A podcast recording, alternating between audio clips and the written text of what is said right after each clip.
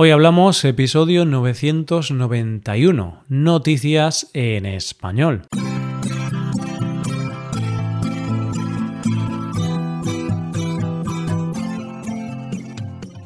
Bienvenido a Hoy Hablamos, el podcast para aprender español cada día. Ya lo sabes, publicamos nuestro podcast de lunes a viernes. Y si quieres ver la transcripción completa y una hoja de trabajo con ejercicios y con explicaciones, visita nuestra web hoyhablamos.com. Hazte suscriptor premium para acceder a todo ese contenido. Hola oyente, ¿cómo estás?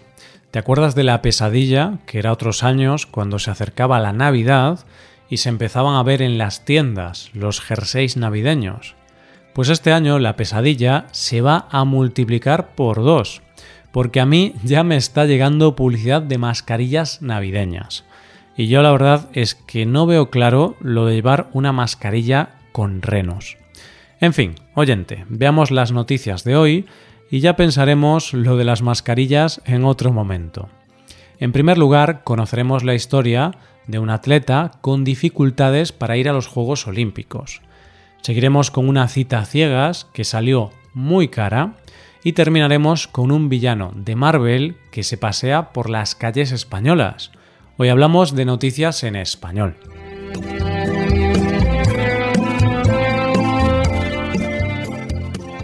Se suele decir que la vida da muchas vueltas. Y lo cierto es que hay veces que creemos que algo no nos va a pasar. Y luego, por circunstancias de la vida, nos pasa. Pero esto nos puede pasar tanto en positivo como en negativo. Es decir, podemos creer que nunca nos va a tocar la lotería y luego nos toca. o creemos que nunca nos van a echar de nuestro trabajo y de repente nos despiden. Y uno de esos ejemplos de que la vida da muchas vueltas es el protagonista de nuestra primera noticia de hoy. Daniel Bramble es un saltador de longitud británico que se quedó a tan solo un centímetro de poder participar en los Juegos Olímpicos de Río de Janeiro en 2016 y que se estaba preparando para ir a los próximos Juegos Olímpicos. Pero con la llegada del coronavirus todo se paró y no solo se paró el mundo, sino que se pararon vidas y sueños particulares como los de Daniel. Daniel se estaba preparando para ir a Tokio sin ningún tipo de ayuda y financiación, ya que el gobierno le había retirado su beca porque sus resultados se vieron afectados por una lesión y su patrocinador, Nike, dejó de patrocinarlo por las mismas razones. Daniel creó una campaña de micromecenazgo para poder ir a los Juegos, pero la verdad es que no le salió muy bien, así que la lucha para llegar a la cita olímpica salía de su bolsillo. Pero cuando llegó la pandemia, al no poder entrenar, Dice Daniel que se pasaba el día en la cama y jugando a videojuegos, así que decidió que tenía que buscarse un trabajo. ¿Y qué trabajo pudo encontrar? Pues después de mucho buscar, lo que encontró fue un puesto de repartidor de Amazon. Así que se pasaba casi todo el día recorriendo las calles de Londres repartiendo paquetes todos los días de la semana. Con lo que llegó un momento en que tuvo que dejar de entrenar y solo dedicarse a su trabajo. El problema llegaba cuando, al llegar a su casa y abrir las redes sociales, veía que muchos de sus colegas, que sí que tenían ayudas, estaban aprovechando la pandemia para entrenar más fuerte o irse de vacaciones, mientras él repartía paquetes de Amazon. Subió su historia a redes sociales con la idea de denunciar lo injusta que es la competición, ya que los atletas no llegan en igualdad de condiciones a la competición llegan más o menos preparados según su capacidad económica. ¿Y qué pasó cuando lo subió a redes sociales? Bueno, ¿te acuerdas, oyente, que antes decíamos que la vida da muchas vueltas? Pues a Daniel le dio una vuelta más, porque al conocerse su historia, las redes sociales se volcaron con su campaña de financiación, e incluso hubo donaciones por parte de marcas de ropa. Y así, Daniel ha conseguido el dinero necesario para poder prepararse para los próximos Juegos Olímpicos. Y es que la vida no solo da una vuelta para bien o para mal, da muchas vueltas. Y claro que puedes pasar de ser casi olímpico a repartidor de Amazon. Sí, pero también puedes volver a luchar por estar en los Juegos Olímpicos. Ojalá Daniel tenga suerte porque el esfuerzo siempre debería tener recompensa. Vamos con la segunda historia. Encontrar a tu pareja ideal puede ser algo muy complejo, que normalmente no surge de la noche a la mañana. O sea, todo empieza con una cita, pero puede llevar un tiempo hasta que esa cita se convierta en tu pareja. Hoy día existen miles de opciones para buscar pareja. Puedes buscarla por redes sociales, aplicaciones, en el trabajo, que os presente alguien o en una cita ciegas.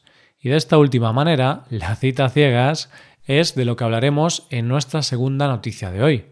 Xiao Liu es un joven de 29 años que vive en la provincia china de Zhejiang.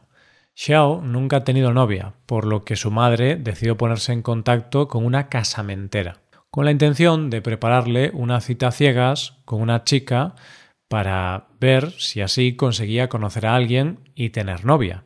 Se concertó una cita en un restaurante entre los dos jóvenes que no se conocían. Eso sí, con una condición. El chico, Xiao, tenía que pagar la cuenta. Xiao acepta las condiciones. Va a la cita y cuando llega se encuentra con una gran sorpresa. ¿Qué sorpresa? Pues que la chica en cuestión no se presentó sola, sino que fue con compañía. Fue con una amiga, con su madre. No, se presentó con 23 familiares, que ocupaban cuatro mesas del restaurante. Recordemos en este punto, oyente, que la condición era que el chico pagara la cena. Hagamos un paréntesis aquí, oyente, para aclarar por qué la chica se presentó con 23 familiares. Parece ser que la chica comentó el nombre de la persona con la que iba a tener la cita y alguien la convenció de que Xiao era muy rico, cosa que no era cierta. El caso es que ella pensó que si era tan rico, lo mejor en la primera cita era poner a prueba su generosidad y sus recursos financieros, y por ello se llevó a 23 familiares a los que les dijo que comieran y bebieran todo lo que pudieran. ¿Y qué pasó? Pues que todos comieron y bebieron todo lo que les dio la gana. Tanto es así que la cuenta a pagar era de 2.500 euros. Cuando terminaron de comer y Xiao fue a la caja a pagar y le dijeron lo que había costado la cena, Xiao no pagó, huyó del restaurante y apagó su teléfono móvil, cosa que tampoco me parece extraña. Así que la chica se vio que tenía que pagar ella la cuenta y propuso a sus familiares que olvidaran lo dicho y que allí cada uno pagaba lo que había comido y bebido. Pero no acaba aquí la cosa, porque al cabo de unos días la chica, que según ella fue la gran víctima de la situación, contactó con Xiao y llegaron a un acuerdo económico, por el cual él pagaría lo equivalente a dos mesas. Lo que está claro es que esa fue una cita que a Xiao le salió bastante cara y desde luego para encontrar personas tan aprovechadas como esta chica y su familia, casi mejor que el pobre Xiao se quede soltero, ¿no? Llegamos a la última historia de hoy. Imagínate que vas por la calle paseando tranquilamente y ves un personaje de Marvel, oyente. Normalmente te sorprendería, pero puede que con todo lo que está pasando este año hasta te lo puedas creer. Y es que de esto es de lo que vamos a hablar en nuestra última noticia de hoy, de un supervillano que te puedes encontrar paseando por la calle como un ciudadano más. Si vas paseando por la ciudad de Ourense, que se encuentra en Galicia, en España, puede que te encuentres con Red Skull, el villano de Marvel que es el archienemigo del Capitán América. Bueno, en realidad no es Red Skull, como te podrás imaginar, es Henry Rodríguez, un venezolano de 34 años y amante del body modification, que ha conseguido tener la apariencia de este personaje de Marvel. Henry es un apasionado de los villanos de los cómics y con 24 años decidió empezar su transformación para convertir su aspecto físico en uno muy parecido a Red Skull, comenzó con una amputación de nariz, que yo solo de pensarlo me retuerzo de dolor. y al hacer esta amputación vio que el parecido era grande y siguió con el proceso. Se quitó los lóbulos de las orejas, tiene implantes de silicona en frente, cejas y pómulos y tiene los ojos tatuados de negro. En total, 15 intervenciones quirúrgicas y unos 30.000 euros invertidos para tener este aspecto. Pero para Henry esto no es un dinero malgastado, porque dice él que de este aspecto es de lo que vive. Su rostro es su carta de presentación.